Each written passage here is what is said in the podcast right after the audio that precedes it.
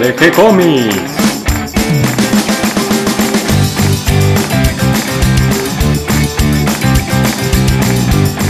Muy bienvenidos a un nuevo episodio de G-Comics, el podcast donde hablamos de todas las técnicas necesarias para realizar un cómic, cómo dibujar un manga y todo el conocimiento requerido para dibujar esa historieta que tenemos dando vuelta en la cabeza. Mi nombre es Gonzalo García y mi intención y la de todos los que hacemos G-Comics es colaborar con aquellos que estén interesados en avanzar, en progresar, en mejorar en su formación como dibujante de cómics. Hoy tengo el gusto de entrevistar a Javier Solar.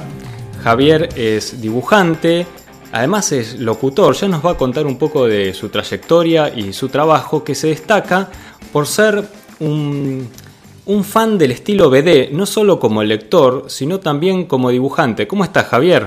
Muy bien, un gusto saludarte y muy contento por la nota y por ser parte de G-Comics ahora.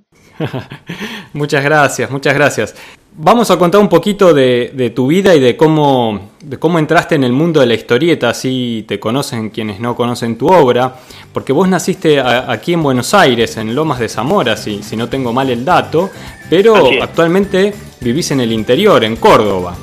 Así es, vivo en Córdoba desde los dos años, por lo cual debo tener un acento ahí en algún lugar que se debe notar a lo largo de la charla, se va a notar cada vez más pero cada tanto viajo a Buenos Aires, no he perdido contacto con Buenos Aires e incluso algunos años he vivido ahí también, así que voy y vengo. Pero sí, a lo largo de, los casi 40 años que tengo, este, estoy en Córdoba. Argentina es un país muy grande y vivir en una provincia del interior a veces es casi como vivir en otro país con respecto a Buenos Aires. Son muchas las distancias, no solo en kilómetros, sino a veces también en las posibilidades de, poder difundir el trabajo de uno. Si bien hoy nos ayuda un montón Internet, eso nos equipara un poquito a todos y nos permite a todos eh, mostrar lo que estamos haciendo. Eh, tus comienzos desde Córdoba, si bien Córdoba es una una provincia muy importante, casi el corazón de nuestro país, pienso que no debe haber sido fácil eh, decidirse por el dibujo.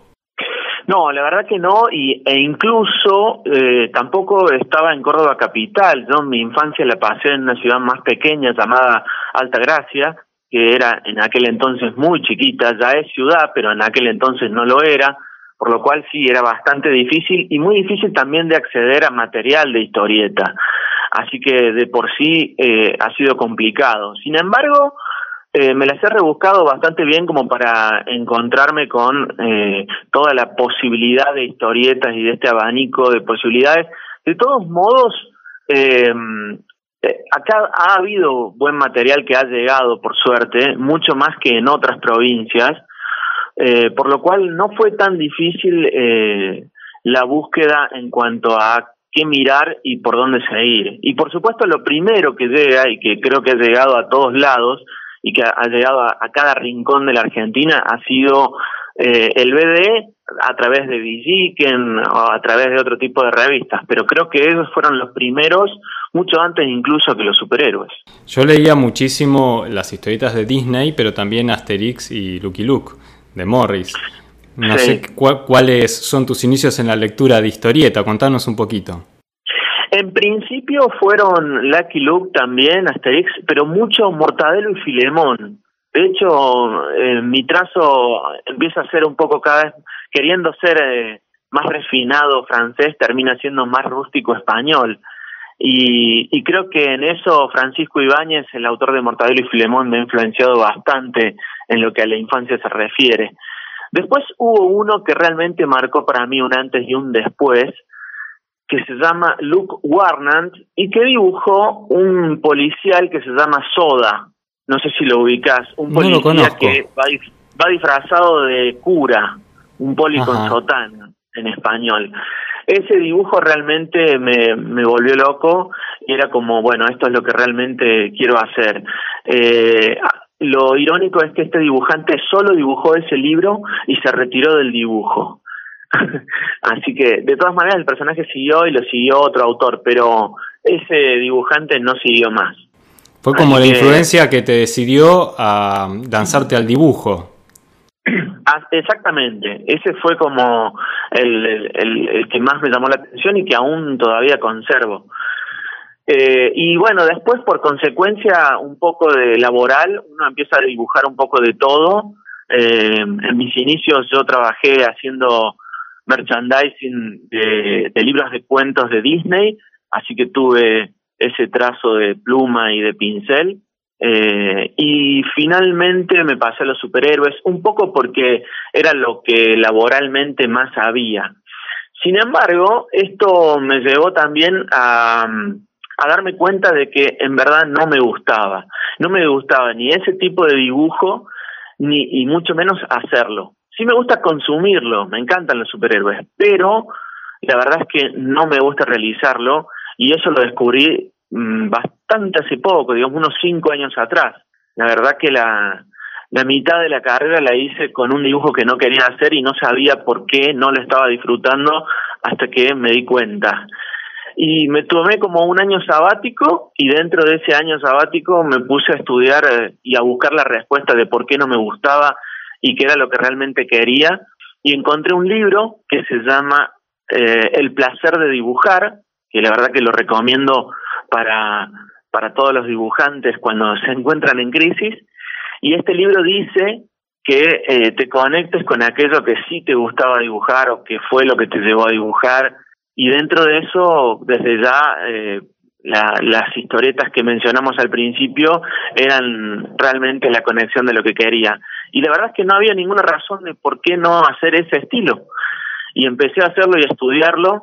Es dificilísimo, no es que porque no es que uno se puede mudar de un estilo a otro, así que me llevó bastante tiempo y, bastante estudio. Creo que todavía, por supuesto, sigo aprendiendo y, y seguiré, pero me encontré con que había muchísimo material que es fácil de acceder, quien no tiene, bueno, ahora con internet más que nunca, pero en aquel entonces cuando no había la biblioteca de la de la Alianza Francesa que hay acá en Córdoba tenía muchísimo material, así que pude acceder a todo eso y la verdad es que ahí ahí fue como el antes y el después, el momento bisagra a la hora de dibujar este tipo de historietas. Contanos un poquito de algunas de tus eh, historietas, de algunos de los títulos que dibujaste, porque llevas una trayectoria larga ya como dibujante, con, con varios títulos publicados y con colaboraciones con guionistas importantes. Sí, la verdad que en eso tuve mucha suerte, porque los guionistas son, eh, además de accesibles, eh, buenas personas, y mis comienzos fueron con Tony Torres, el de Caballero Rojo, con el que hicimos una historieta que se llamó Secundaria de Superhéroes.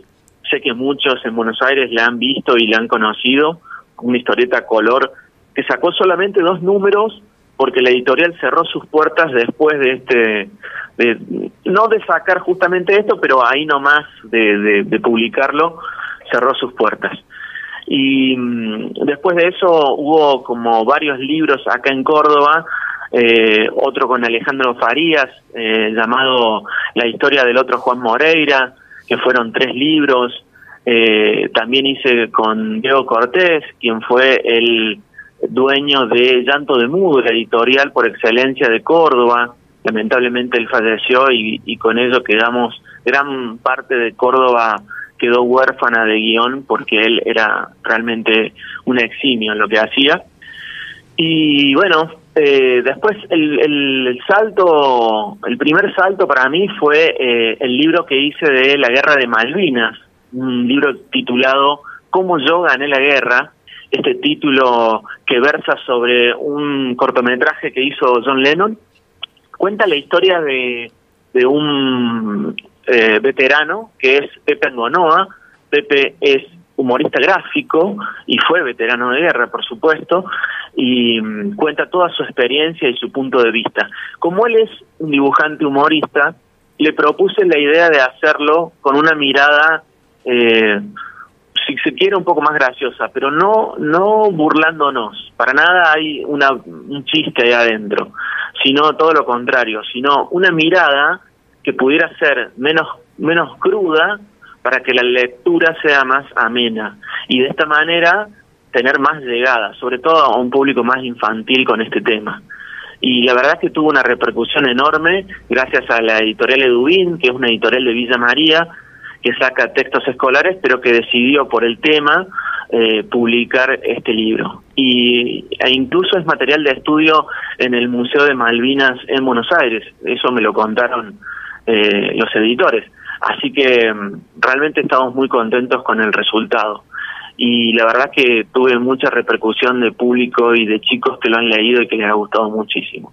Y finalmente, después de ese libro, casi como el sueño cumplido para mí, era un libro que teníamos trabajando hace unos cuantos años con Luciano Saracino, que es muy conocido guionista, sobre todo por la variedad de cosas que escribe, en donde llevamos a cabo un personaje que yo tenía, eh, digamos, eh, guardado desde hace mucho, pero que quería llevar a cabo y que realmente si no era con él creo que no lo, no lo hubiese llevado con nadie, que se llama El Capitán Galaxia, que se puede ver hasta un video tráiler muy lindo en YouTube con solo poner Capitán Galaxia y que realmente nos ha traído muchísimas satisfacciones. Salió este año, por lo cual está como muy, muy nuevo con la editorial del Naranjo y bueno, está en todas las librerías. Así que estamos muy contentos y a la expectativa de toda la repercusión que pueda tener, que creemos que va a ser la mejor desde ya. ¿El Capitán Galaxia está orientado hacia un público infantil? Sí, eh, diría que tan infantil como lo es Asterix o Lucky Luke, digamos. Yo creo que al leerlo... Permite las eh, dos lecturas, ¿no? Para, para los chicos y para los más grandes también. Exactamente, habrá un público chico y habrá un público grande que entenderá muchos guiños para adultos porque Saracino escribe infantil, pero también escribe para adultos, por lo cual ha sabido manejar ese equilibrio entre las dos cosas. Pero sí, originalmente es como para más chicos. Sí, además eh, Saracino es, además de muy buen guionista, es una, una persona muy divertida. Eh, es casi un actor también, eh, y creo que, que, le puede dar mucha vida a los personajes que, que él crea y creo que eso se transmite ¿no? en los guiones y, y en, las, en las historias que cuenta. Eh, no dejen de presentarlo entonces en los premios de banda dibujada del año que viene, porque hay muy poco de este material que podríamos calificar como para todo público, que permite eh, tanto la lectura de un niño como de un adolescente como de un adulto.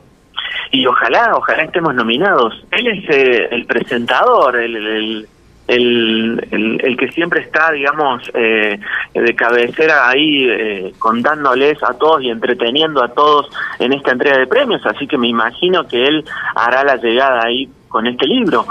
Eh, la verdad es que estando en Córdoba un poco se dificulta a veces ese tipo de conexión, pero yo pienso que, que le van a echar un vistazo porque este libro particularmente tiene llegada a todo. Incluso la edición es una edición soñada, sobre todo porque los tiempos de hoy no corre ese tipo de edición, y acá la editorial realmente se jugó en hacerlo bien grande y en tapa dura, por lo cual el libro de por sí ya es precioso como objeto, así que la verdad que vale la pena echarle un vistazo.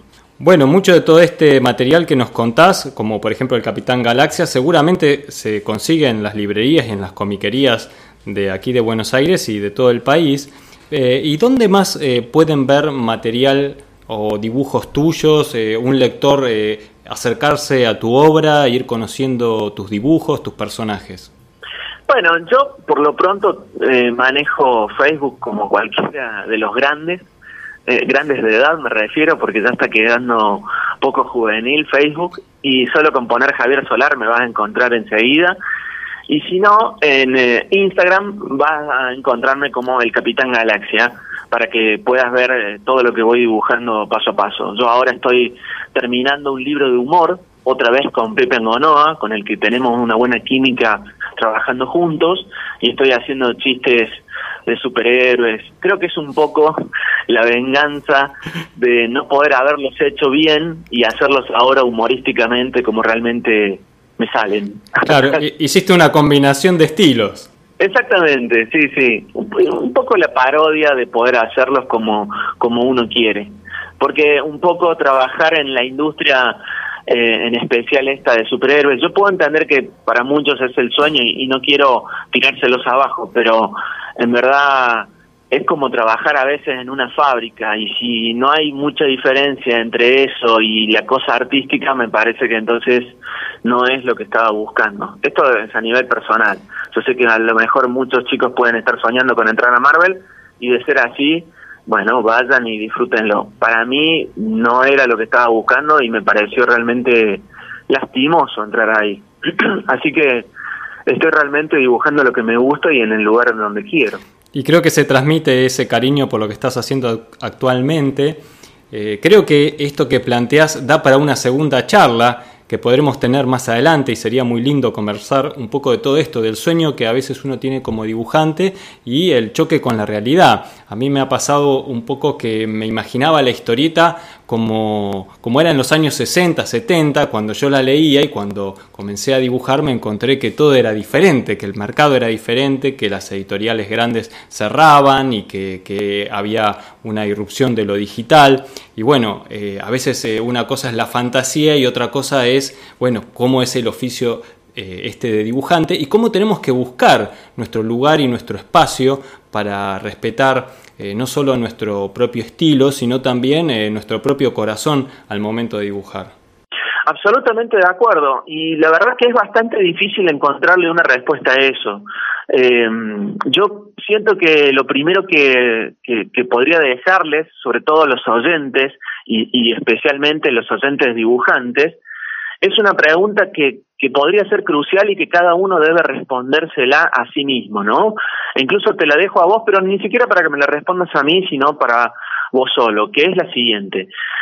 Si tuvieras la posibilidad de dibujar lo que realmente se te diera la gana, por una cuestión que no es laboral, o sea, no te apremia la cuestión económica ni nada, y tenés la oportunidad de dibujar un solo personaje, ¿sabrías cuál? Reitero, no hace falta que me lo respondas. Creo que esa pregunta ninguno se la hace cuando empieza a dibujar. Uno empieza y bueno, es como que tiene que dibujar de todo. Yo en algún momento me di cuenta de que esto que estaba haciendo era justamente porque me llevaba como una especie de tren que era, mira, hay que ir por acá porque todos van por ahí. En algún momento me frené y dije, mira, no quiero hacer esto. Y entonces la pregunta fue, bueno, si no querés hacer esto, ¿qué es lo que querés realmente dibujar? Y tener la respuesta de eso no fue fácil ni, ni inmediato, ¿eh? pero tener la respuesta me hace sentir mucho mejor. Y sí, claramente se ve el disfrute cuando uno dibuja lo que quiere. Y un detalle no menor es que estos autores eh, que tanto nos gustan, como Francan o, o, o Morris, creo que ellos también dibujaban un poco lo que se les daba la gana en ese sentido y lo transmitían. Así que espero que eso se vea también en mis páginas. Seguro que sí. Muchas gracias, Javier. Me voy con, con esta pregunta, me la quedo dando vueltas en la cabeza. Eh, creo que es algo que en algún momento nos empezamos a preguntar todos los, los dibujantes, también los guionistas, ¿no? Sobre qué quiero escribir. Y, y creo que una vez que uno tiene esa respuesta, en realidad eh, comienza una búsqueda, no es que uno ya llegó a la respuesta final, sino que es casi el comienzo de un montón de otras preguntas. Y, bueno, te agradezco este ratito de conversación, este, este impulso a pensar un poquito sobre lo que hacemos y compartir tu trabajo. Espero que nos encontremos en, una próxima charla para seguir hablando de todo esto. Creo que, que tenemos un pie para una segunda conversación y espero también que podamos ver algo de tu material en G-Comics. Ojalá, ojalá. Eh, yo encantado. La verdad que estoy muy a gusto, estoy muy a gusto con el podcast desde que lo encontré. Eh, además soy, me atrevo a decir que soy muy amigo de Claudio Díaz, a quien con el que he trabajado junto con él, así que realmente me siento muy familiarizado con el G-Comics y desde ya estoy completamente abierto a que te comuniques y a que podamos seguir hablando de Muchas gracias, Javier. Un gran abrazo. Gracias. y hasta pronto. Chao, chao. Espero que toda esta información les resulte útil e interesante. Hasta aquí llega el episodio de hoy. Les damos la bienvenida a todos los que se sumaron en el día de hoy y gracias a los que siempre nos acompañan y nos comparten en sus redes sociales y ayudan a que cada vez seamos más. Recuerden que pueden escucharnos en iTunes y en Evox y que también ahora nos pueden buscar por Google Podcast y en Spotify. Si les gustó el programa, nos pueden dar un me gusta, escribirnos una reseña, acérquenos sus sugerencias y propuestas a través del mail, que lo pueden encontrar buscando por la página. También si lo prefieren pueden ir directamente al Facebook y nos escriben desde ahí. Siempre, siempre les vamos a responder con alegría. Y por supuesto continuaremos publicando nuevos episodios. Muchas gracias a todos. Hasta una próxima reunión a charlar de historieta.